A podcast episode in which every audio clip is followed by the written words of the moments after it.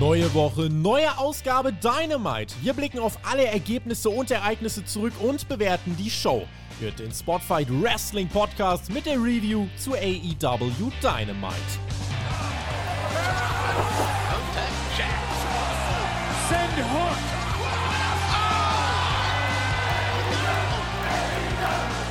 Donnerstag, 23. Februar 2023.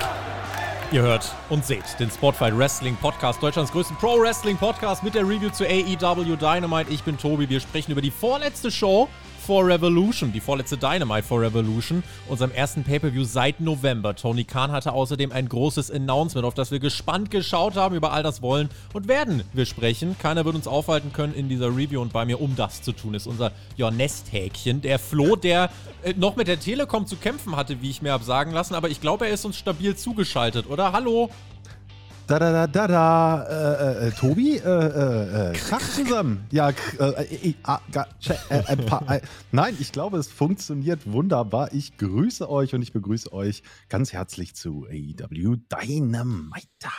Wir haben einen Tippspielsieger gehabt nach Elimination Chamber und der hat eine Nachricht für uns gehabt. Und zwar der Jan und zwar für mich. Und jeder oh. Tippspiel-Tagessieger bekommt ja die Möglichkeit, eine persönliche Nachricht im Podcast seiner Wahl verlesen zu lassen. Und ich mache das jetzt einfach mal. Der Jan hat uns geschrieben: Hallo, liebes Spotify-Team. Hier ist meine Nachricht zum Tippspielsieg von Elimination Chamber. Die Nachricht soll bitte von Tobi in der Dynamite Review vorgelesen werden. Ich möchte diese Gelegenheit einfach mal nutzen, um mich bei dem kompletten Team zu bedanken. Insbesondere bei Tobi, TJ Marcel und Herr Flöter. Ihr vier habt es 2021 geschafft, durch eure Review Reviews meine Liebe zum Wrestling wieder neu zu entfachen, nachdem sie durch die Corona-Zeit etwas abgekühlt war. Auch eure Streams zu den jeweiligen Events haben mir in den letzten anderthalb Jahren durch teilweise echt schwere Momente geholfen und machen das auch immer noch. Beim zweiten Community-Treffen bin ich auf jeden Fall am Start, falls es noch eins gibt. Und abschließend natürlich auch noch ein großes Danke an Perkix, ohne den ein zwölfjähriger Junge wie ich 2016 nie zum Wrestling gefunden hätte.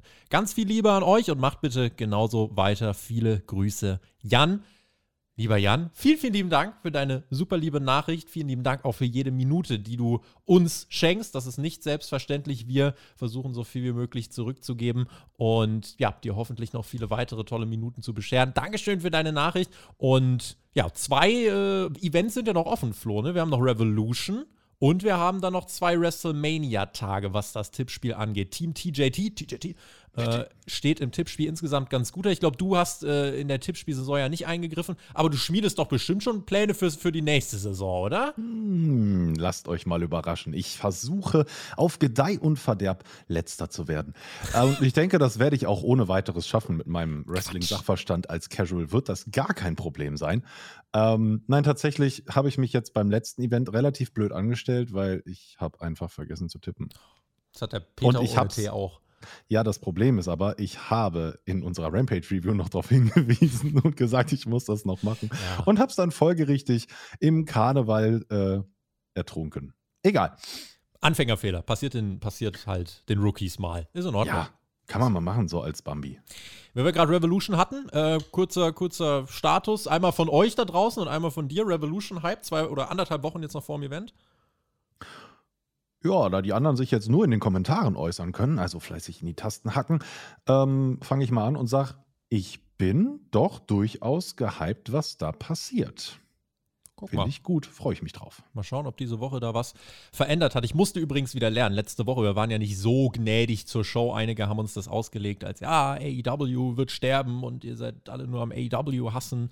Nein, natürlich, wenn wir das kritisieren, AEW wird nicht sterben. AEW ist weiter eine super erfolgreiche Startup-Company, die sich über ihre aktuelle Entwicklung absolut freuen kann. Ja, aber unsere Bewertungen sind halt relativ äh, hart teilweise und wir nehmen kein Blatt vor den Mund. Und äh, WWE hat hier auch viele Jahre auf den Deckel bekommen. Deswegen, oh ja, deswegen äh, ja, da haben wir auch nicht gesagt, nach über 20 Jahren wird es schwer, äh, mal neue Sachen zu erzählen. Aber wir können heute ja versuchen, trotzdem mit positiven Grundgedanken mal wieder dran zu gehen, Flo. Deswegen, weißt du, was wir direkt mal machen? Ich starte direkt mit der Frage der Woche. Oh, ich will okay. nämlich jetzt von euch in den Kommentaren wissen, wer hat eigentlich aktuell die bessere Musikabteilung? Wer hat die besseren Theme-Songs im Moment? Denn das ist noch einer der Punkte, wo ich gerade sagen würde, ist AEW WWE haushoch überlegen. Ich finde, WWE Theme-Songs ist mir auch bei Chamber wieder aufgefallen. gerade so unfassbar generisch. Die meisten Ausnahmen bestätigen die Regel. In dem Game ist AEW in meinen Augen aktuell vorn. Also schreibt das gerne in die Kommentare, wie ihr es seht. Flo, kurzer Tag von dir dazu. Ähm, tatsächlich früher, also die alten Theme-Songs der WWE, unbesiegbar gut. Ne? Ja. CFOs und auch ähm, der Jim Kollege, Johnson. dessen- Jeff Johnson, genau. Und äh, Jim Johnson und ein super Typ. Ein, ein Ja. super Typ, äh, wie er auch, ich, ich habe noch Bilder im Kopf, wie er auf einer, auf einer Akustikgitarre das Randy Orton-Theme spielt. Das hat mir sehr imponiert. Ähm, super gut, aber aktuell definitiv AEW, weil alles andere klingt irgendwie nichts gegen die neuen Leute, die das da machen, aber es klingt alles wie, weiß ich nicht, lad's dir irgendwo in einer GEMA-freien Musikzone runter. Finde ich nicht so. Wir gehen rein in die Show in AW Dynamite und starten mit der All Atlantic Championship. Es ist auffällig, dass Tony Khan bei Shows, die er als groß erachtet, als erstes oft Orange Cassidy herausschickt. Achtet da mal drauf. Er trifft hier auf Wheeler Utah. Es geht um die All Atlantic Championship. Excalibur erklärt, Cassidy ist derzeit auf einer richtig heißen Streak und das Match gegen Wheeler Utah hat wirklich eine tiefe emotionale Basis und ist sehr persönlich für die beiden. Cassidy sei derzeit mit Abstand der heißeste Superstar des gesamten Rosters und hat eben mit Wheeler Utah die Vergangenheit bei den Best Friends. Da war er der Mentor von Utah und der ehemalige Freund auch von Cassidy. Hört sich ja nach einer großen Rivalität an auf dem Papier. Also ich äh, denke, das Dokument, in dem Tony Khan das äh, formuliert hat, da, da, sah, da, das sah das auch gut aus. Und das Match, was wir dann gesehen haben, das war mehr als gut. Hier kam als Opener direkt einfach mal ein lupenreines Pay-Per-View-Match und die haben hier richtig abgerissen. Es gab ganz schnell einen Einroller-Starkabtausch, weil die Geschichte war, sie kennen sich. Die Geschichte war, sie kennen sich. Claudio Castagnoli macht sich nach wenigen Minuten auf den Weg zum Ring. Jutta konfrontiert ihn und fragt, warum bist du da? Und Claudio gibt ihm eine Ohrfeige als Motivation. Gab Referees, die dafür schon DQs ausgesprochen haben, ne? Aber war ja, also AW, auch das loben wir ja oft. Äh, hier gibt es nicht einfach irgendwelche Quatsch-DQs. Richtig. Letztes Mal bei äh, Rampage hatten wir ja ein DQ und das ist auch dann ähm, folgenschwer. Es fällt auf und dafür ein DQ auszusprechen, nein. Vor allen Dingen hatten wir ja noch viel zu viel zu gehen in dem Match. Aber ich fand es sehr, sehr interessant. Also wirklich wunder, wunderschöne Sequenzen ganz am Anfang vom Match von den beiden. Äh, da gehören wirklich immer zwei dazu und auch wenn man Utah durchaus immer mal so ein bisschen unter den Scheffel stellt, aber es gehören immer zwei im Ring dazu, so eine Leistung zu bringen. Und ich muss sagen, ähm, auch die Story, die die Jungs erzählt haben im Ring, auch an, anfangs schon, fand ich sehr, sehr gut, dass der Handshake eben nicht angenommen wird von Wheeler Utah und dass Claudio dann rauskommt und, ähm, naja, den Aggressive Leader des Blackpool Combat Clubs spielt, ähm, fand ich auch sehr, sehr interessant und gut an der Stelle, denn darauf hat ja Utah auch tatsächlich sein Verhalten im Ring massiv geändert. Sieben Minuten im Match gibt es äh, die Orange Kicks. Und der All-Atlantic Champ feiert ein erstes kleines Comeback, Utah aber dann wieder am Drücker. Wir gehen in die Picture-in-Picture-Werbung und dann spitzt sich zu und es läuft noch ein ganzes Stück. Und so nach 10, 11 Minuten denke ich mir, oh krass, okay, ihr geht ja, ihr geht ja ganz schön lang. Dann gab es einen intensiven Schlagabtausch. Die Crowd freut sich natürlich. Äh, ist das richtig geil, dieses Match live zu sehen. Vermutlich haben die Leute, die hier in der Arena waren, dieses Jahr noch kein besseres Live-Match gesehen in einem Wrestling-Ring. Selbst nach 14 Minuten Matchzeit, äh, es blieb weiter sehr technisch. Mousetrap von Utah gegen Cassidy, enge Einroller. This is awesome chance. Und ja, dieses Match war wirklich toll gerestelt. Dann gibt es Nearfall after Nearfall, nach dem Orange Punch, nach dem Beach Break.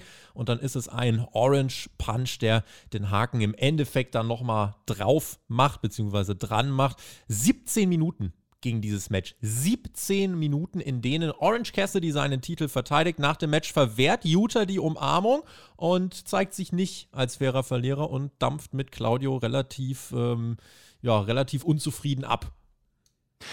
Ich muss sagen, es gab mehrere Momente in dem Match, wo sich diese Gewaltbereitschaft von Utah auch in, intensiviert hat. Und das hat mir eine ganze Menge gegeben. Da gab es eben den Spot am Anfang mit Claudio. Dann gab es diesen ähm, Kaugummi-Spot, wo, wo Utah, Orange Cassidy, und das bleibt natürlich picture perfect, kleben ah, mitten auf der Stirn. Wunderbar.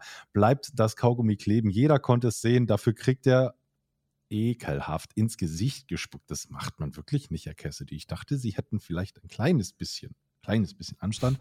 Aber auch dieser Boo Yeah Spot, von dem du gesprochen hast, wie sich gegenseitig einfach nur blank ins Gesicht schlagen, immer wieder gut. Und naja, ich hatte zumindest am Ende, ich weiß nicht, wie es dir ging, so ganz freiwillig hat er die Umarmung gar nicht ausgeschlagen, sondern dann kam ja Claudio wieder raus und hat ihn wie ein kleines Hündchen, du kommst jetzt hier hin, hier kommst du fein hin, kleiner Wrestler.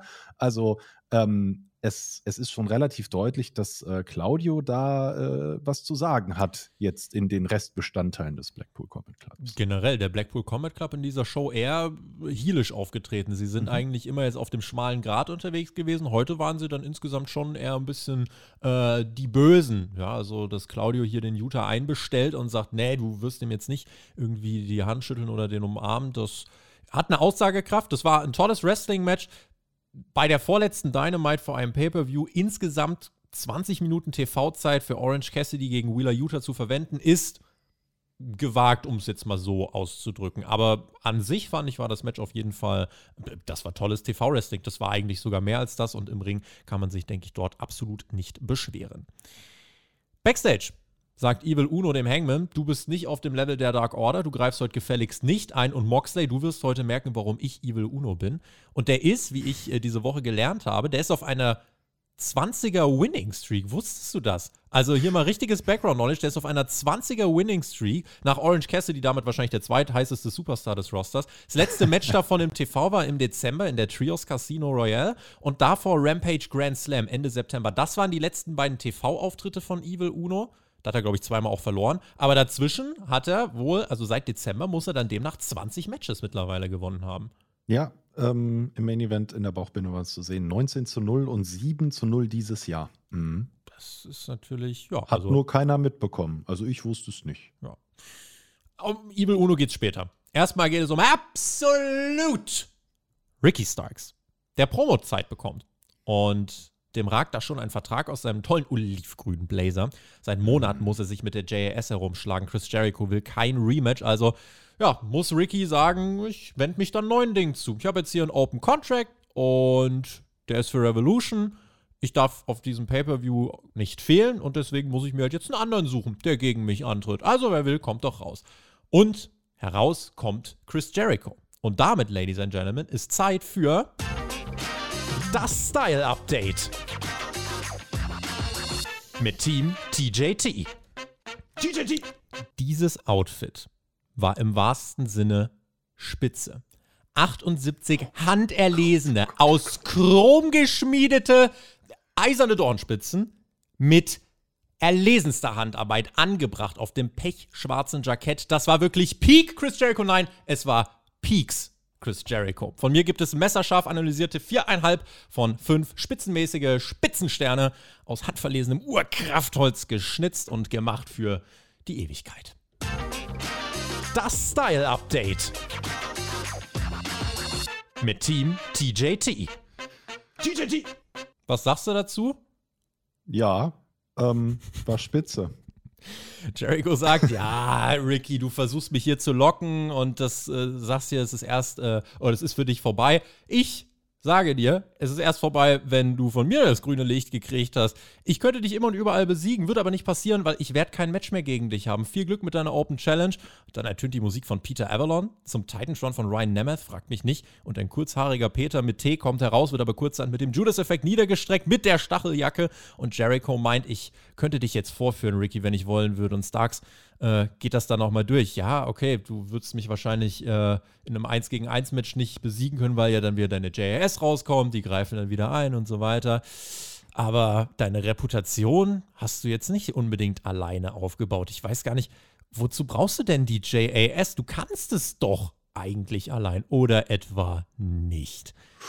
Und Jericho nimmt sich den Vertrag und meint, na klar doch, ich kann dich besiegen. Ich würde den Vertrag unterschreiben und sogar noch einen Zusatz draufpacken, dass die JAS nicht, äh, nicht eingreifen darf.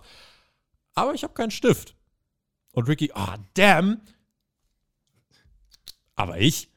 Büro Bürokratie so aufregend wie nie. Und Jericho oh, nimmt ja. den Stift und wir alle erinnern uns an die List of Jericho. Und er macht das Gimmick Klong und die Crowd reagiert richtig hart. Also die Crowd feiert das. Tony Schiavone wusste das mit der Liste scheinbar nicht. Der hat unterm Stein gesagt, das habe ich ja noch nie gesehen, dass jemand für einen Stift reagiert hat. Naja, und ähm, dann nimmt sich Jericho diesen Vertrag und schreibt rein, ja, JS muss Backstage bleiben. Und das war quasi das Contract-Signing und damit steht fest, Starks gegen Jericho bei Revolution. Und Jericho sagt dann, but be careful what you wish for, Ricky. Denk dran, nobody outsmarts the Ocho. Und Stark so, hm, hm, hm, ja, ganz sicher, Brudi. Und ja, dann ging Jericho backstage. Ich fand, Flo, das war ein sehr unterhaltsames äh, Segment, was diese Fehde definitiv nochmal Leben eingehaucht hat.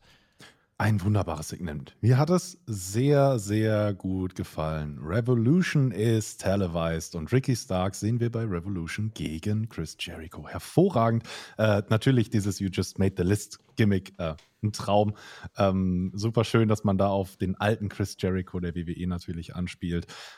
Einen kleinen Fadenbeigeschmack muss sich Ricky Stark, so gut er aussah, so schön er geredet hat, hier an der Stelle ankreiden seine Freude am Ende hätte er für mich persönlich, mein persönlicher Geschmack, ein bisschen dezenter ausstrahlen können. Ich fand, es war ziemlich oversellt. Dann hätte ich nicht fürs Thumbnail gehabt, Flo.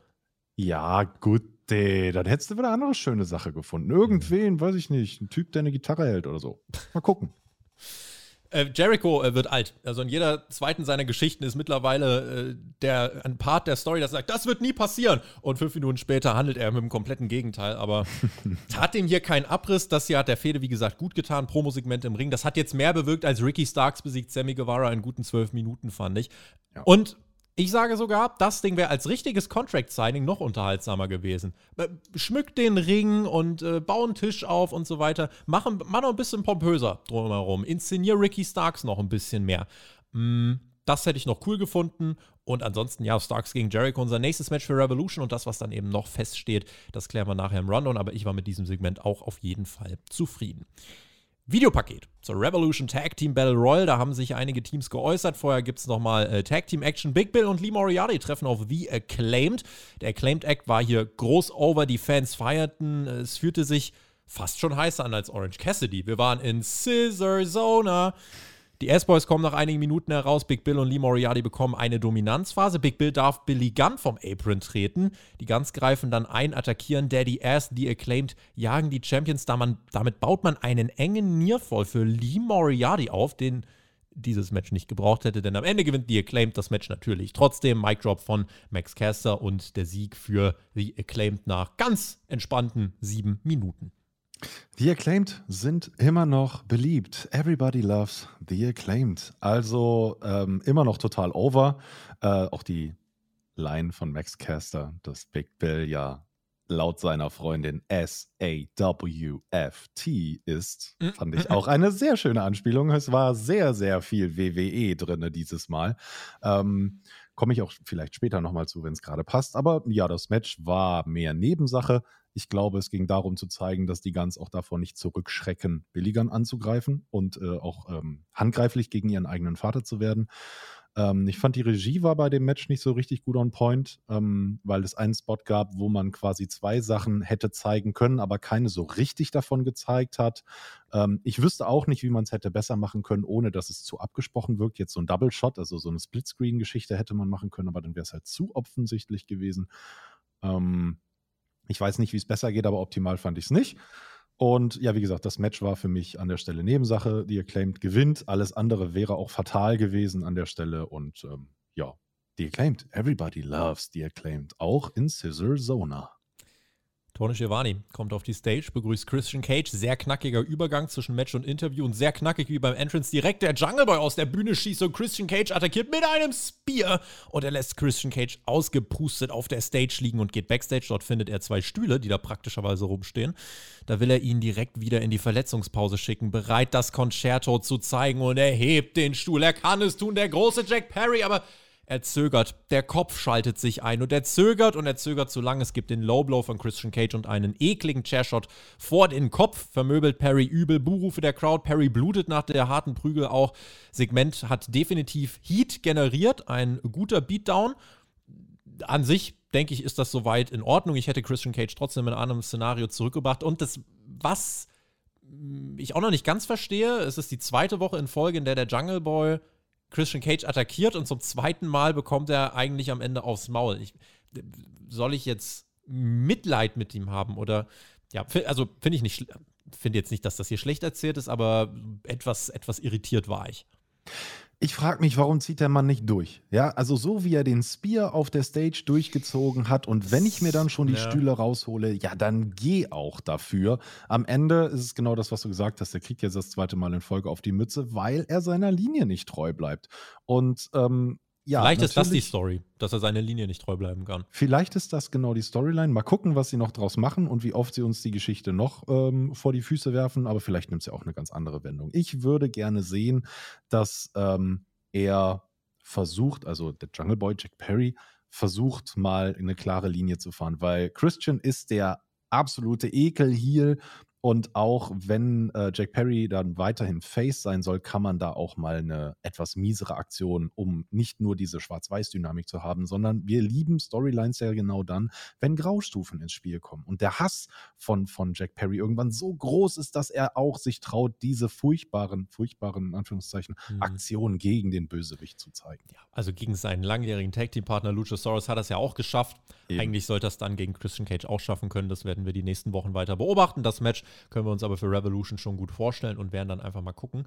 Ähm, ich hätte Jungle Boy immer noch äh, sowas wie das äh, Face of the Revolution Ladder Match, wo wir immer noch keine Ankündigung haben. Es kann sein, dass es entweder dieses Jahr ausfällt oder dass wir nächste Woche spontane Ankündigung kriegen. Ich, da hätte man es integrieren können, finde ich. Aber wir warten mal ab, wie sich das dann letzten Endes für den Pay-Per-View darstellt. Safe auf der Pay-Per-View-Card haben wir Wardlow gegen Samoa Joe. Gab es nochmal hier ein kleines Videopaket dazu, wo Joe uns nochmal bestätigt, ja, das, was du erzählt hast, ich habe das gemacht, um äh, die Connection von dir und deinem Vater zu zertrennen und um dir richtig tief einen ins Herz mitzugeben. Und ich werde dir beim Pay-Per-View zeigen, dass es ein Fehler war, gegen mich in den Ring zu steigen. Soraya macht sich auf den Weg zum Ring mit Tony Storm. Gegnerin ist Sky Blue. Tony Storm griff bereits nach wenigen Sekunden ein. Sky Blue durfte einige Aktionen durchbringen, konnte phasenweise ähm, ja sogar ganz okay aussehen. Tony Storm steigt dann einfach auf den Apron. Aubrey Edwards zählt auch den Pin dann einfach nicht mehr durch. Das gibt Saraya die Möglichkeit, nach etwas mehr als dreieinhalb allerbestens durchwachsenen Minuten, und das ist bei so einer kurzen Matchlänge tatsächlich kein gutes Zeugnis, ähm, diesen ja modifizierten Scorpion Crosslock anzusetzen. PTO hieß der bei WWE, glaube ich, äh, Page, Page Tap Out. Ähm, bevor ja mehr passieren konnte, macht Britt Baker und Jamie Hater den Save für Sky Blue. Ich habe einen minimalen Dissens zwischen Britt Baker und Jamie Hater jetzt wieder gesehen. Ich weiß nicht, ob Tony unseren Podcast gehört hat, weil äh, Jamie Hater hat irgendwie mit ihrer Mimik so, ja, Britt, jetzt spiele ich mal nicht so auf. Vielleicht habe ich das aber auch nur überinterpretiert, weil ich mir so wünsche, dass diese Britt und Jamie Story wieder aufgegriffen wird. Ähm, Genau, dann wollen die Heels flüchten, dann ertönt aber die Musik von Ruby Soho. Der sind aber Saraya und Tony Storm egal, denn die zeigt auf Jamie Hater und möchte ein Titelmatch. Und ja, das war ihre Symbolik. Damit hat man nochmal ganz, ganz viel in ganz, ganz kurzer Zeit bei den Frauen versucht, ähm, ja, auf den Punkt zu bringen. Hat das bei dir funktioniert? Ich habe an der Stelle meine Übertragung, die ich geschaut habe, also ne, in, mein, in meinem Browser, habe ich auf Stopp geklickt und habe gedacht, ich habe aus Versehen zweieinhalbfache Geschwindigkeit eingestellt. Nicht, weil die Wrestlerinnen sich so unglaublich schnell bewegt haben, sondern weil sie versucht haben, in gefühlt gestoppte fünf Minuten unglaublich viel gleichzeitig reinzupacken. Wir sehen dieses Match von Saraya. Ja, das fand ich auch nicht besonders toll. An manchen Stellen war es einfach wirklich nicht besonders schön geworkt. So bei der Casadora sieht sie nicht gut aus, kriegt sie Sky Blue nicht hochgehoben. Ob das jetzt Sky Blues Fehler war oder äh, Sarayas Fehler, kann ich gar nicht sagen. Das muss TJ sagen. Das ist, äh, dazu bin ich kein Wrestler. Es sah auf jeden Fall nicht gut aus. Die Crowd fand ich war jetzt auch nicht mördermäßig drin. Und dann ähm, gibt es auf einmal direkt einen Eingriff, wie du sagst, nach 40 Sekunden. Dann noch einen Eingriff und mhm. auf einmal und dann das nächste und, und, und. So, warum haben die Frauen nicht den Stellenwert? Es geht hier immer noch zumindest indirekt um die Titelfehde des größten und prestigeträchtigsten Damentitels dieser Company. Und warum passiert das alles in sieben Minuten? Das verstehe ich nicht. Also ja, in, also inklusive wirklich auch dem, dem Aftermath. Ja, ja, ja, ja, ja. also nicht das Match. Ja, richtig. Das, das, Aftermath war genauso lang wie das Match. Und dann, dann haben die Mädels halt irgendwie noch, also Tony und, und äh, Saraya haben dann noch ihre Sprühdosen dabei, weil das ja das Gimmick ist, sprühen dann noch auf das L auf, auf, einen, auf einen Schild von einem Fan. Ähm, fand ich gar nicht schlecht, die Aktion. Ähm, auch dass Ruby dann einfach nur sagt, ja, ja, geht ihr beiden mal auf Seite, mich interessiert nur der Gürtel und wir haben über das Kameramikrofon dann auch gehört, mhm. dass Jamie sagt so, ja, lass machen, ich bin down für, lass ja. mal los. Ja.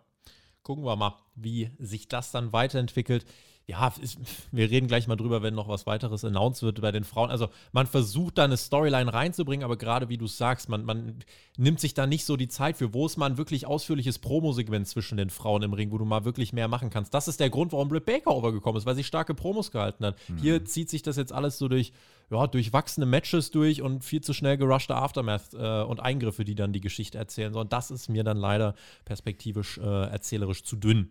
Ja. Justin Roberts announced The American und in meinem Kopf Nightmare. Nightmare. du auch? ja, exakt genauso. Ich, ich habe das so präsent gehabt. Cody Rhodes, aber nein, es ist The American Dragon, Brian Danielson. Ja, schade, ne? Schade, naja, also bitte. Ja, okay, ein bisschen okay. mehr Respekt. Okay, Entschuldigung, Entschuldigung so war es gar nicht gemeint. Danielson meinte, toll, jetzt hier zu sein in Arizona. Geht nochmal die Story durch. MJF hasst ihn, und Danielson spricht auch darüber. MJF hat meinen Mentor krankenhausreif geschlagen. Das erste Mal, dass wir William Regal hier wieder ansprechen und er geht halt so durch. MJF macht so viele scheiß Sachen und er ist derjenige, der mich hasst. Daraufhin ertönt die Musik unseres World Champions. Und er sagt, Brian, ich weiß, wer du wirklich bist. Ich habe die Welt gehasst. Ich habe dann eine tolle Frau getroffen und die hat Licht ins Dunkel gebracht und hat mhm. mir gezeigt, nicht jeder ist böse. Also bin ich vorher auf die Knie gegangen. Ich habe gesagt, ich will mit dir eine Familie gründen, ein Haus bauen, Kinder. Und weißt du, was sie gemacht hat? Sie hat mich verlassen. Die Crowd jubelt. Tony Schiavone sagt, smarte Frau. You deserve it. Es gibt You deserve it Chance. Der fucking Hintergrund.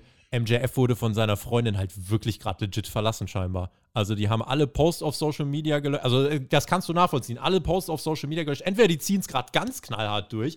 Ich würde äh, MJF, auch das würde ich MJF zutrauen. Richtig, richtig. Und auch letztens die Story mit dem Unfall und der Frau, also die war nicht hundertprozentig richtig, aber er erzählt gern Stories, die aus dem realen Leben äh, inspiriert sind. Und hm. es heißt, dass diese Trennung tatsächlich gerade stattgefunden haben soll von seiner, von seiner Freundin. Und das fände ich krass. Also, wenn er das dann hier so reinbringt, dann wäre ich auch an seiner Stelle richtig abgefuckt. MJF sagt, er hat nichts mehr in diesem Scheißleben außer Hass. Er hat nichts mehr außer diesem AEW World Title. Ja, und dich, Danielson, dich feiern sie, dich respektieren sie. Für dich werfen sie ihre Hände in die Luft, schreien Yes. Und du hast das, was ich nie haben werde. Eine Familie, eine tolle, clevere Frau, zwei gesunde Kinder. Und alles davon ist für dich selbstverständlich. Ich hasse dich nicht nur dafür, dass die Leute denken, im Ring bist du besser. Ich hasse dich für das Ganze drumherum. Für das, was du hast, würde ich töten. Bei Revolution werde ich dich dafür bestrafen. Und dann will MJF ein paar Worte an die Kinder von Danielson daheim richten. Und das bricht die Crowd so einmal, no, das kannst du nicht machen. Und auch Danielson unterbricht und sagt, Junge, halt's Maul. Nicht meine Familie. Und MJF dann, hey Birdie, hey Buddy, und dann redet er weiter, sagt, ich wollte euch sagen, bei Revolution muss euer Vater für sein Ego bezahlen und äh, ich werde dafür sorgen, dass er nicht mehr mit euch spielen kann. Einzig, meine einzige Kritik an dem Segment, Flo, hier muss Danielson aus dem Sattel gehen. Hier muss Danielson aus dem Ring steigen und MJF sofort attackieren, weil hier darf er nicht MJF unterbrechen und sagen, du redest nicht über meine Familie und dann redet MJF über die Familie und Danielson macht erstmal gar nichts. Das war mein einziger Kritikpunkt. Du nimmst mir die Worte aus dem Mund. Genau das ist etwas, was ich, Eo, das, was ich an der Stelle absolut kritisiere. Es tut mir wirklich leid, diese, also ich fange vorne an. Ja. Danielson ist total over. Ne, die Leute gehen steil, Yes Chance, also richtig. Das Yes Movement ist auf jeden Fall auch in Phoenix, Arizona zu Hause gewesen und ist immer noch am Leben. Trotzdem kriegt MJF einen krassen Pop, wenn er rauskommt. Also er kriegt nicht nur die Heal-Reaktion, sondern er kriegt auch die Face-Reaktion. Das merkt man auch. Ähm, dann erzählt er die Geschichte. Mich hat er damit gekriegt.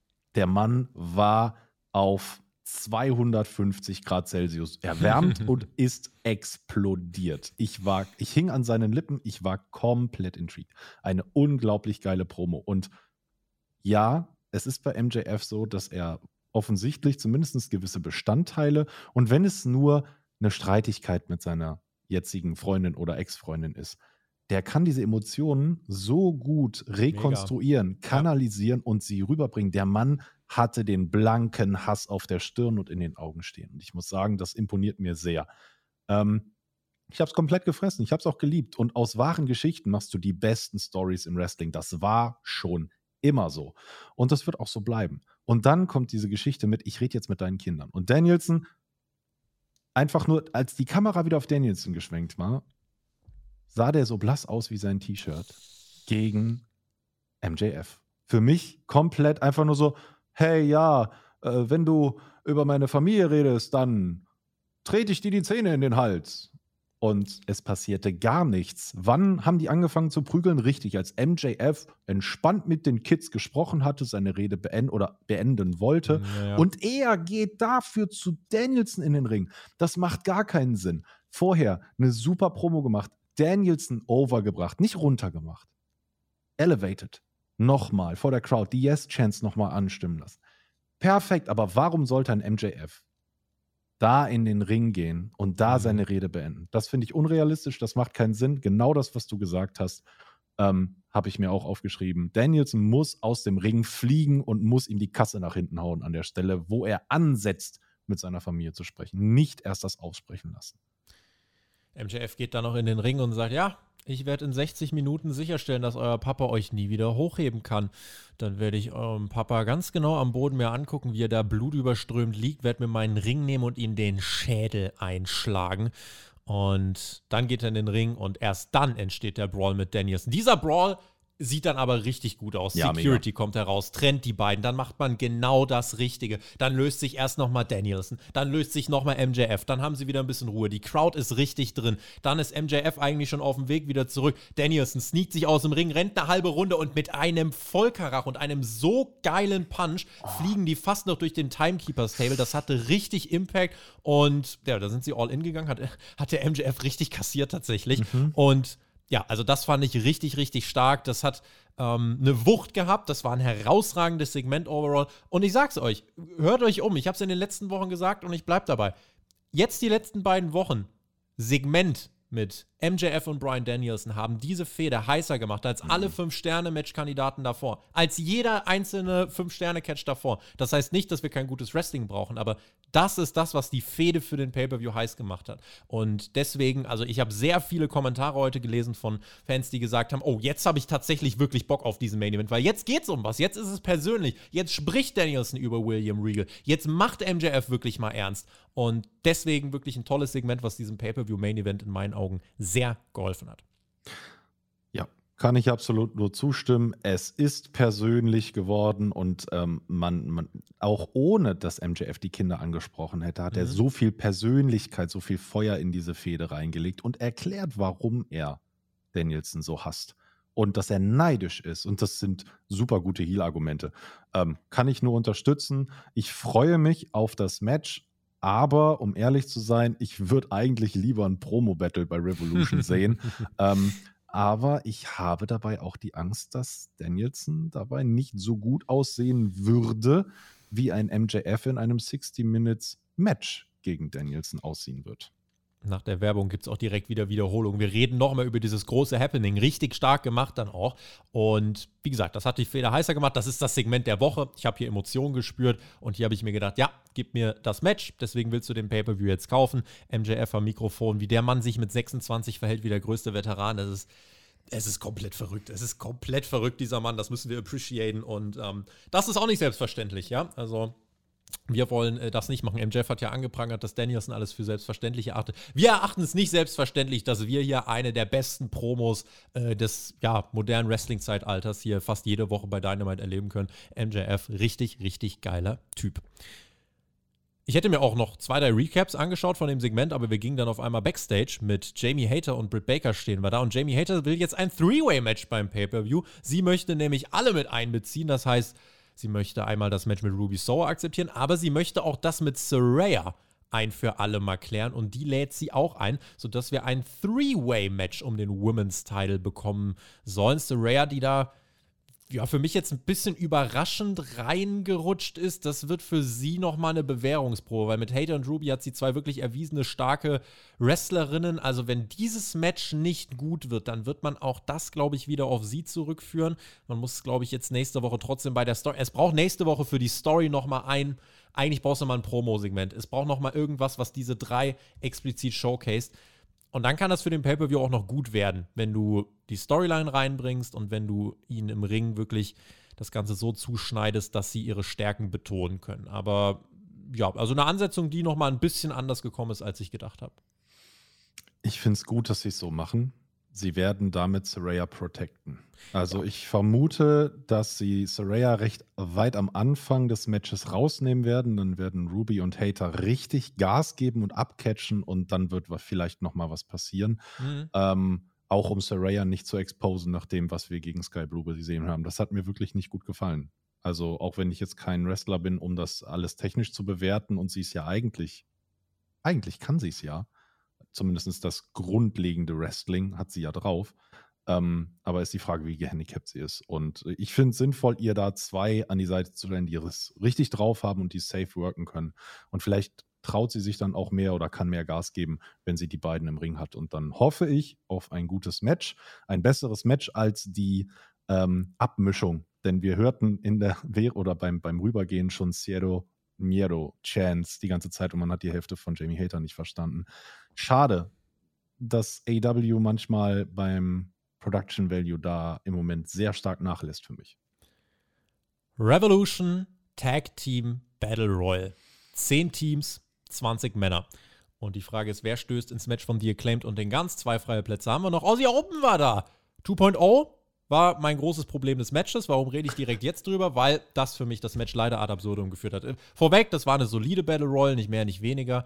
Ähm, ging, oh, weiß nicht, ging mir wahrscheinlich fast schon zu lang. Wie dann ging sie? 18,5 18,5.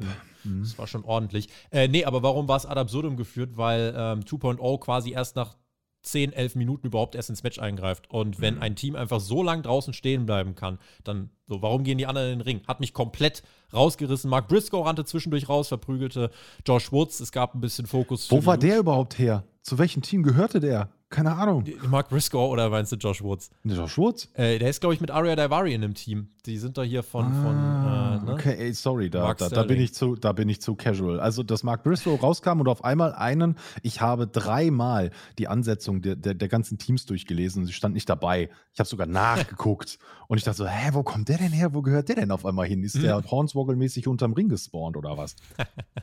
Mark Briscoe hatte eben zwischendurch dann das Intermezzo mit Josh Woods. Die Lucha Brothers bekamen ein bisschen Fokus. Butcher und Blade eliminierten ein paar Geeks, aber dabei blieb es nicht.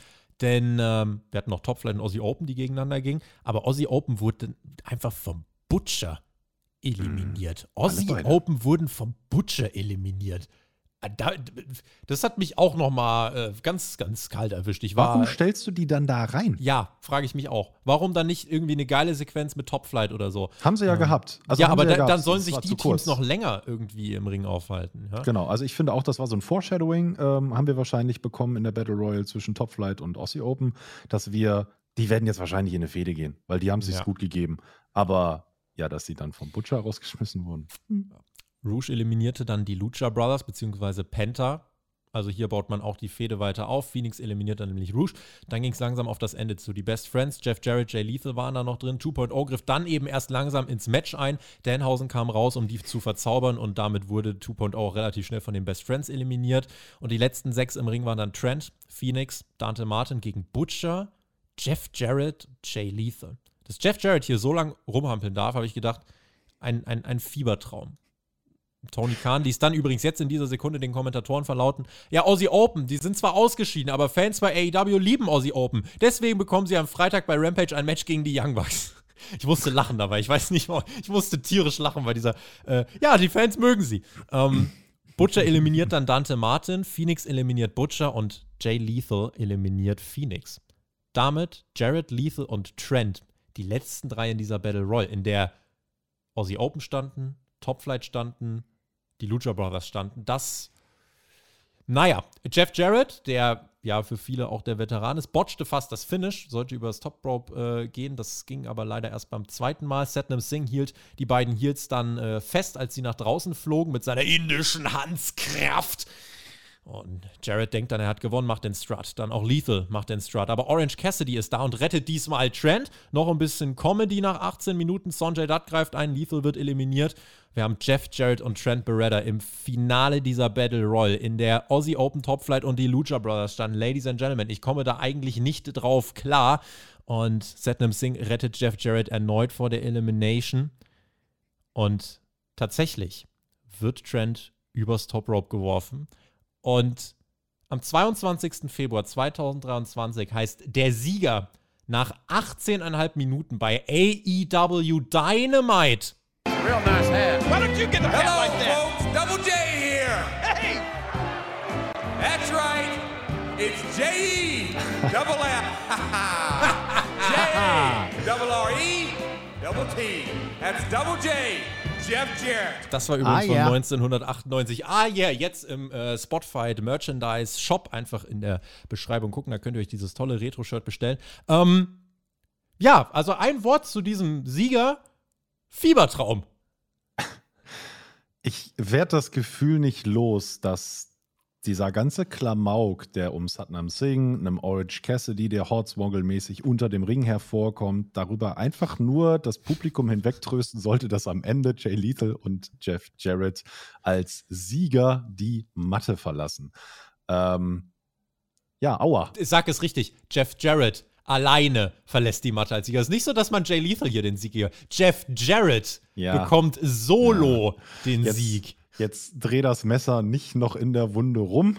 Hat mir schon genug wehgetan, das zu Ich sehen. es gar nicht, ich finde es jetzt gar nicht so katastrophal. Ich habe ehrlich gesagt, ich habe halt gelacht. Ich hab auch hab halt einfach gelacht, weil es, das war tatsächlich lustig. ja. Man kann jetzt halt, TJ hat das, glaube ich, letzte Woche auch gesagt, natürlich, Jeff Jarrett ist jetzt jemand, der als Veteran ein bisschen Struktur in dieses Match bringt, ein bisschen die Sachen callt. Das ist dann an sich auch in Ordnung. Ich bleibe dabei, ich hätte weiter die Acclaimed und die Guns einfach nur ein normales 2 gegen 2 gestellt. Jetzt hast du halt 18 Minuten dafür aufgebracht, um am Ende Jeff Jarrett overgehen zu lassen und erneut auf eine Pay-Per-View-Card zu pushen, wo ich mir denke, du hast doch eigentlich genug Teams, die du auch da rein hättest pushen können. Aber es, es ist Jeff Jarrett. Der Mann macht legit seit über 20 Jahren eins zu eins dasselbe und ist erfolgreich damit. Und deswegen Props, Mann. Alter, du hast, du hast es einfach geschafft. Ich weiß nicht, was er, was er den Leuten gibt. Liebe Grüße übrigens an alle, die gesagt haben, ja, ja, nur ein Pay-Per-View-Match und dann ist er nur noch Backstage. Nee, der Typ ist ein AEW-Regular und gewinnt jetzt sogar Matches. Ja, Ja, also wir sehen relativ viel Klamauk in der Vorbereitung des großen Matches um die Tag Champs bei Revolution. Dann bin ich wirklich mal gespannt, a, wer das vierte Team sein wird. Wir werden es bald erfahren. Und ob das Match an sich auch so ein Comedy-Match wird, weil ich befürchte, mit Jeff Jarrett und Lethal und mit den Guns, wir hören da ja später auch noch mal was. Ich glaube, das wird ähnlich klamaukig und ich bin sehr gespannt, wie in Zukunft vielleicht ein bisschen Ernsthaftigkeit in äh, das Titelgeschehen in der Tag Division wieder reinkommt. So Ja. definitiv nicht. ich frage mich generell, also diese AEW Tag Team Division, wa, wa, was ist passiert? Wa, wo ist diese, war die nicht mal krass? Also die Hm. Division war doch wirklich mal vor ein, zwei Jahren oder so, wo du wirklich gedacht hast, boah, Alter, das ist ein geiles Team nach dem anderen. Und jetzt sind, glaube ich, viele coole Teams irgendwie dann in den Trios-Geschichten drin und auch irgendwas auf jeden Fall passiert. Aber wenn du dir die Teams anguckst, die hier drin waren, ne? Ah, Tony Nies und Ari Davari waren das übrigens und Josh Woods war, nee, dann musste der da irgendwie nur als Manager oder so mit am Ring Ja, genau. Also haben, ich ne? wusste nicht, warum er da draußen war. Ja, es war stimmt. für mich eigenartig. Ja, Dark Order hast du noch da, Angelo Parker, Matt Menard, ähm, ja, ja, war jetzt Preston Vance und Rouge, also viel, viel auch Quatsch dabei, aber Ja. Dafür hat 18,5 Minuten. Mal gucken, wie es nächste Woche aussieht, was wir da bekommen. Hast du irgendeine Idee, wer da jetzt noch dazu stößt? Vielleicht jemand wie Top Flight oder so. Wir haben jetzt ja theoretisch zwei Heal-Teams im Match, also brauchen wir noch ein Face-Team. Äh, Wäre mein Guess an der Stelle, würde das Match tatsächlich von der Qualität wahrscheinlich auch aufwerten. Ähm, aber ich hätte dann eben Angst, dass die zwei, wenn, also die beiden Martin-Brüder, dann eben in Klamauk ähm, auch irgendwie dann nicht ernst genommen werden können dann in Zukunft. Und dann lass sie lieber gegen Aussie Open gute Matches zeigen und nicht Angst. den Titel eingreifen. Ich habe Angst, dass es die Best Friends werden. Und mit denen kann ich irgendwie auch nichts mehr abgewinnen, leider. Das ist, das Ding ist für mich so totgeritten. Ich kann dem wirklich nichts mehr abgewinnen, aber ganz persönlich einfach nur. Ähm, würde ich hier nicht auf der Pay-Per-View-Card sehen wollen, finde ich, gibt es viele andere Teams, die das mehr verdient hätten. Videopaket. House of Black, das meldet sich. Sie reden kryptisch in Richtung der Elite. Die Stimmen wurden erhöht. Ein Feuersturm rollt auf die Elite zu. Also da erwartet uns ein Six-Man-Tag-Team-Title-Match beim Pay-Per-View. Vor Revolution soll aber der Status zwischen beiden nochmal geklärt werden. Am äh, Freitag bei Rampage soll es ein großes Face-to-Face geben. Und ja, wie wir dann erfahren haben, also das wird sehr spannend, denn die Young Bucks werden auch ein Match gegen Aussie Open haben und es wird ein Face-to-Face geben. Müssen wir, mal, müssen wir mal gucken. Aber ja, die beiden Teams, da soll scheinbar noch was kommen. Tobi, hast du gehört, was gesagt wurde, vor allen Dingen was Malachi gesagt hat. Das fand ich sehr, sehr interessant. Ich habe ja auch am Anfang der Review schon gesagt, wir haben WWE-Anspielungen gehört. Und er, also Malachi Black, sagte, es gibt seit langem ein unausgesprochenes Problem in dieser Company und sie, das House of Black, werden es adressieren. Voices must be heard. Und Tobi, ich frage dich jetzt meine persönliche Frage der Woche. Och, och. Voices must be heard. Auch the voice of the voiceless. Ach Gott. Das ist, jetzt bist du ganz tief rein. Jetzt bist du aber mal ganz ich, tief rein. Ich habe mal meinen inneren Bray Wyatt gechannelt. Das war total spannend. Mm, ja, nicht? ich habe ehrlicherweise okay, bei der Promo gar nicht so zugehört. Deswegen danke auf jeden Fall, dass du uns das nochmal erklärt hast. Finde ich gut, denn ich jetzt nicht gemacht. ich habe, als er, als er Voices gesagt hat, tatsächlich habe ich aufgehorcht. Weil, mm. ähm, also entweder hätte jetzt Randy Orton reinkommen müssen mit einem AKO. Mm. Oder es geht vielleicht doch um CM Punk, wenn es um unausgesprochene Probleme in der Company geht und sie reden über die Elite. Möglich wäre es. Ich mag, ich setze da, habe ich ganz kurz meinen Aluhut aufgesetzt. Den setze ich jetzt wieder ab, pack ihn weg, kommt in den Müll und äh, wir machen weiter. René Parkett backstage mit Tony Khan. Das große Announcement steht an. Es betrifft alle Mitarbeiter von AEW. Es ist eine große Ankündigung für die Liga, aber Tony findet, diese Ankündigung sollte von einem Topstar kommen wie Adam Cole. Und der kommt ins Bild erklärt. Ich kann euch mehr von meiner Story erzählen. Ab März wird es eine wöchentliche neue TV-Serie hier nach Dynamite äh, geben. Eine Reality-TV-Serie, unscripted. AEW All Access. Ein ungefilterter Backstage-Look, wie er noch nie gesehen wurde. Dürft ihr nicht verpassen. Und ja, das ist äh, ja quasi die, die gute News. Wenn diese Sendung im März läuft, sagt Adam Cole, werde ich außerdem mein In-Ring-Return feiern bei der Dynamite, bei der das premieren wird. Man hat uns jetzt nicht gesagt, ob es die am 1. März wäre, weil das wäre noch vor Revolution und zwar nächste Woche. Es wirkte fast so, als wäre das später im März und wir sehen Adam Cole gar nicht bei Revolution, was dann komisch wäre, weil man hat es eigentlich mit Videopaketen zuletzt angedeutet, aber ähm, Schwamm drüber. Ja, äh, man hat erst gesagt, es wird ein huge Annou äh, Announcement, dann war es nur noch ein important Announcement. Und ich habe im Voraus schon die Befürchtung gehabt, dass, ähm, wenn man die Fallhöhe künstlich so hoch schafft, dass es viele gibt, die sagen, äh, wow, who cares? Hättest du das einfach so nebenbei erwähnt, weil es ist eine coole Ankündigung, ich glaube, dann wären die Leute jetzt nicht so enttäuscht. Denn ich habe heute schon einige gelesen, die gesagt haben, ja, Tony Khan und sein Announcement kann man nicht mehr ernst nehmen. Hm, weiß ich nicht, ob man das äh, so hätte betiteln müssen, ehrlicherweise. Wenn du die Werbetrommel anständig rühren möchtest dafür, dann haben sie es ja eigentlich für zumindest den, den harten Kern der AW sowieso guckt, ja jetzt schön gemacht in dem Moment, wo sie Adam Cole dahingestellt hat, haben und der sagt, was los ist. Das, das haben sie gut gemacht. Tatsächlich hätte ich es auch eine Spur kleiner vertragen. Ne? Huge Announcement war es für mich jetzt nicht. Aber hey, AEW Feuer und Flamme finde ich doch super, wenn das anständig gemacht ist. Tobi, wo kann ich das gucken? TBS, denke ich. Und äh, sonst, ja, weiß nicht, mal bei den Kollegen von D-Max fragen, ob sie es auch ausstrahlen werden. Ähm, also, wie gesagt, als großes Announcement äh, ja, ist die mhm. Fallhöhe halt leider sehr hoch gewesen. Aber äh, auch die äh, Offiziellen von TBS, also im, im, Hintergrund, wird jetzt einfach eine Stunde mehr AEW gefordert. Offiziell hat TBS gesagt, Dynamite bringt am Mittwoch über 4 Millionen Zuschauer über alle Kanäle ein. Also das ist eine sehr erfolgreiche, starke Partnerschaft. Und da kann AEW stolz sein. Es gibt noch mehr Geld, sie bekommen eine zusätzliche dritte TV-Stunde. Und sowas kann als Element für einen Casual-Zuschauer, glaube ich, schon cool sein, weil du einfach dann nochmal einen, einen tieferen Einblick in die Charaktere bekommst und vielleicht auch so über die Reality-Serie auch zur Show kommen kannst. Es gibt bei der UFC ähnliche Formate, die schon gut funktioniert haben. Und Total insofern war es bei WWE damals genau das Gleiche. Ne? Hat ein Publikum angesprochen, was du sonst nicht zum Wrestling bekommst. Und ganz ehrlich, wenn ich jetzt noch einen von beiden, also Dark und Dark Elevation, eine Sendung zusammenstreichst und sich Tony Khan ein bisschen mehr auf mhm. das äh, Dynamite-Geschehen konzentrieren oh, ich hoffe, kann, der macht die, die Reality-Serie nicht auch noch. Nein. Die ist doch unscripted, hallo. Ja, ja. Genau. was hoffe. soll er denn da machen? Läuft er dann da rum und äh, erzählt ja, ja. was mit der Britt Baker? Ja. Also, auf jeden Fall eine gute Sache für AEW. Eine sehr erfolgreiche Startup-Company, das möchte ich hier nochmal ganz klar festhalten. Und ja, können Sie sich mit diesem Announcement, denke ich, glücklich schätzen. Das ist was Gutes für die Liga. Ob Rampage gut wird, das werden wir uns am Samstag in der Review anschauen. Patreon.com slash Spotfight Podcast. Dort gibt es die Young Bucks gegen Aussie Open, Sammy Guevara gegen Action and Ready, Willow Nightingale gegen Tony Storm. Also auch hier, man wird da jetzt wieder über einen Eingriff wahrscheinlich was forttreiben wollen. Lance Archer kehrt zurück und Keith Lee und Dustin Rhodes werden sprechen. Das bei Rampage. Außerdem nächste Woche bei AEW Dynamite Casino Battle Royal. Das letzte Team für Revolution soll ermittelt werden. Dann gehen wir nochmal Backstage zu den äh, vorherigen Siegern. Jeff Jarrett und Jay Lethal freuen sich. Die Ass-Boys kommen dazu und meinen, lass uns doch zusammenarbeiten und die Acclaimed ausschalten. Dann können wir uns beim Pay-Per-View auf uns selber konzentrieren. Lethal findet die jungen Leute so anwidernd. Äh, auch Jeff Jarrett, der guckt da einfach gar nicht hin. Jeff Jarrett dreht diesem Segment einfach den Rücken zu. Das hat er nicht nötig. Das hat er nicht nötig. Es war zum Schießen. Und wir bekommen die Ankündigung, Hook kehrt nächste Woche bei Dynamite zurück und trifft auf einen Gegner äh, von Stokely Hathaways Wahl. Es hieß ja, Hook wurde wegen laufender Untersuchung suspendiert. Hätte man jetzt auch sagen können, was da rausgekommen ist, aber ist egal. Hook Schwammi. Schwammi drüber, Haken dran. Und dann haben wir AEW Revolution. Brian Danielson gegen MJF im Main Event. Dann Samoa Joe gegen Wardlow, TNT Championship. Women's World Championship. Soraya, Ruby Soho, äh, Jamie Hater in einem Three-Way. Moxley gegen Hangman, Texas Deathmatch. Chris Jericho gegen Ricky Starks. Alle sind vom Ring verbannt. Und Jeff Jarrett und Jay Lethal gegen die Guns, gegen die Acclaimed, gegen ein weiteres Team, was nächste Woche ermittelt wird. Das ist unsere bisherige Pay-Per-View-Card. Das sind 1, 2, 3, 4, 5, 6 Matches und eins davon wird 60 Minuten gehen.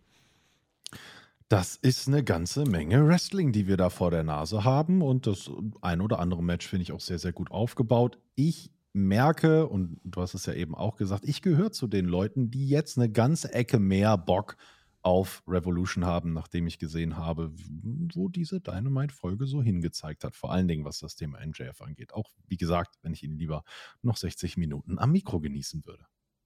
Well, it looked like there's been enough talk. It's time for the main event. John Moxley gegen Evil Uno. Die Crowd war milde. Es ist halt leider nur Evil Uno. Das meine ich jetzt gar nicht böse, aber es ist halt Evil Uno und diese 20er Siegesserie, das haben wir gemerkt in diesem Match, bedeutet gar nichts. Das juckt überhaupt gar keinen.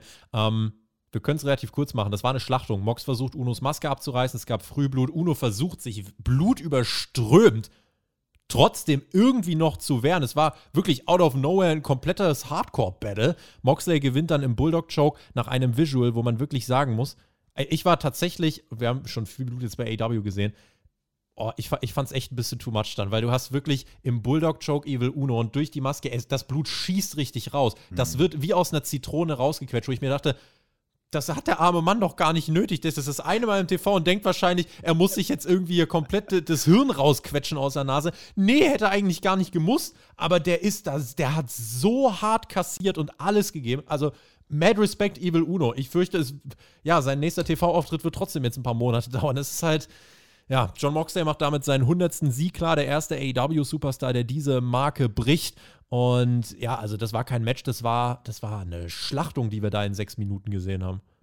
Ja, es ist sehr viel Blut geflossen. Wir haben aber trotzdem auch äh, ein paar schöne Aktionen gesehen. Äh, ich fand den Santon jetzt vom Top Rope aus dem Ring auf Moxley von Evil Uno erwähnenswert. Ja. Also auch wenn wir ihn häufig eben noch nicht gesehen haben oder jetzt lange nicht gesehen haben und er jetzt auch nicht aussieht wie der perfekte äh, Topstar, wie ihn sich zum Beispiel Vince McMahon vorstellen würde. Ähm, ich muss sagen, fetten Respekt dafür. Ja, der hat geblutet, wie nicht gescheit. Ich hatte auch zwischendurch gedacht, so, na, das war jetzt aber so nicht gewollt. Ähm, also ich bin Einsatzkraft, ne? ich bin ja bei der Feuerwehr und wenn ich schon das Gefühl habe, ich glaube, ich sollte da jetzt langsam mal weggucken, ähm, weil ich hatte erst die Vermutung, dass er wirklich was am Auge hatte, aber dann hätten sie wahrscheinlich nicht weitergemacht. Ähm, er hat sehr, sehr heftig geblutet. Ja, wir sehen sogar zwei Piledriver in Folge, die Evil Uno an John Moxley absetzen kann und die führen nicht mal zum Nearfall. Ne? Moxley kommt kurz nach der 2 raus und dann gibt es dann irgendwie im Bulldog Choke oder im Bulldog Sleeper die, die ähm, Ref Stoppage. Mhm. Ja, und Mox interessiert das gar nicht, wie es dem Evil Uno geht. Der will da ein Exempel statuieren. Ja, und Ärzte interessiert das auch nicht, denn Evil Uno liegt ungelogen dann den Rest des Segments im Ring, tropft komplett aus wie ein aufgehangener Schwamm und ich dachte mir, Alter, geht da mal bitte irgendjemand hin nach diesem Blutbad, checkt bitte irgendjemand, ob dieser Mann noch lebt oder ob er mittlerweile komplett ausgedunsen ist. Ja, also fand ich. So schlimm war es jetzt nicht, Tobi. Ja, ich, ich habe in dem Moment, ich habe gedacht, Junge, jetzt helft dem armen Mann doch mal. Der geht das erste Mal seit drei, vier Monaten ins TV und wird irgendwie ermordet und keinen interessiert. Ja. Ich fand das echt schade. Naja, ähm, die Dark Order kommt dann heraus, auch Wheeler Utah Claudio, wieder eigentlich sehr healisch. Es gibt einen Brawl, Hangman Adam Page ist dann da, hat auf einmal Stacheldraht dabei, schlägt Mox und in den letzten 30 Sekunden dieser Übertragung denkt sich auch Mox, Blut Evil Uno, kann ich auch. Und suppt sich da auch komplett nochmal ein Ast weg. Also wirklich innerhalb von 10 Sekunden ist Moxleys komplettes Gesicht eine Kane-Maske geworden. Und ich dachte mir, what the fuck? Damit ging dann das Programm vorbei. Ich bin jetzt gleich gespannt auf deine Einschätzung.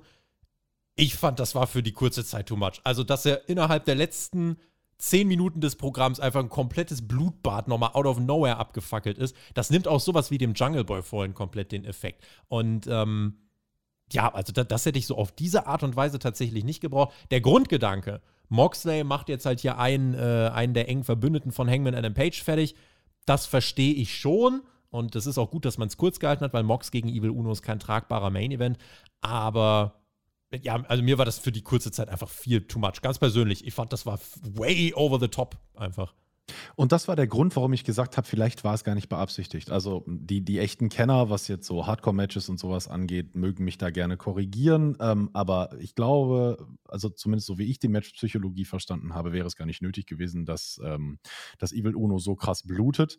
Ähm, dass am Ende Moxley blutet, weil er mit dem Stacheldraht geschlagen wird, ist für mich eine komplett logische Konsequenz und kommt auch hin. Jede Woche. Ja, genau. Es ist halt auch nichts Besonderes mehr. Von daher könnte man auch argumentieren, dann nimmt es Jack Perry auch nichts weg. Und es ist ja auch zeitlich relativ lange auseinander gewesen.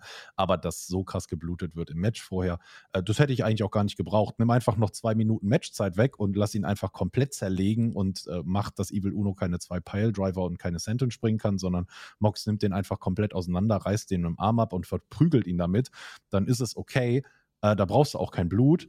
Und dann ziehst du halt einfach äh, das Aftermath zwei, zwei Minuten länger und dann hast du denselben Effekt, den du haben willst. Du willst dieses äh, Texas Death Match natürlich irgendwie promoten. Da muss, in Anführungszeichen, in AW-Logik vielleicht Blut fließen.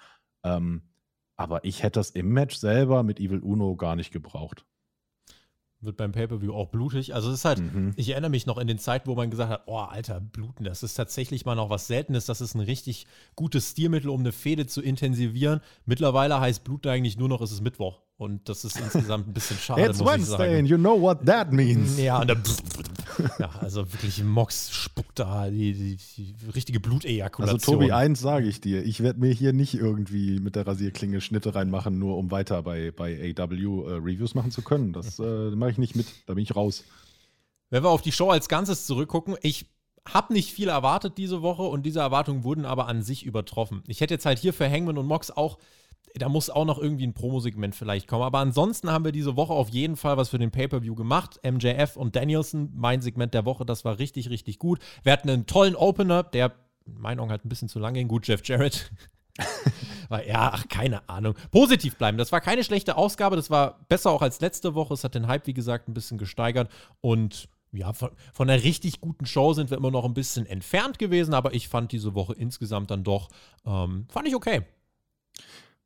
Viele Highlights habe ich gesehen. Ich habe äh, die Promo, ja, das ist einfach mein Segment of the Night. Ich habe kein Match of the Night, auch wenn der Opener wirklich gut war. Ich will mich auf dieses Segment konzentrieren und MJF äh, kriegt äh, bei mir, ich weiß nicht, ich glaube, ich muss mir diesen Schal besorgen oder mal ein Bild von dem aufhängen. Also, das ist tatsächlich, ich finde den Mann einfach überragend.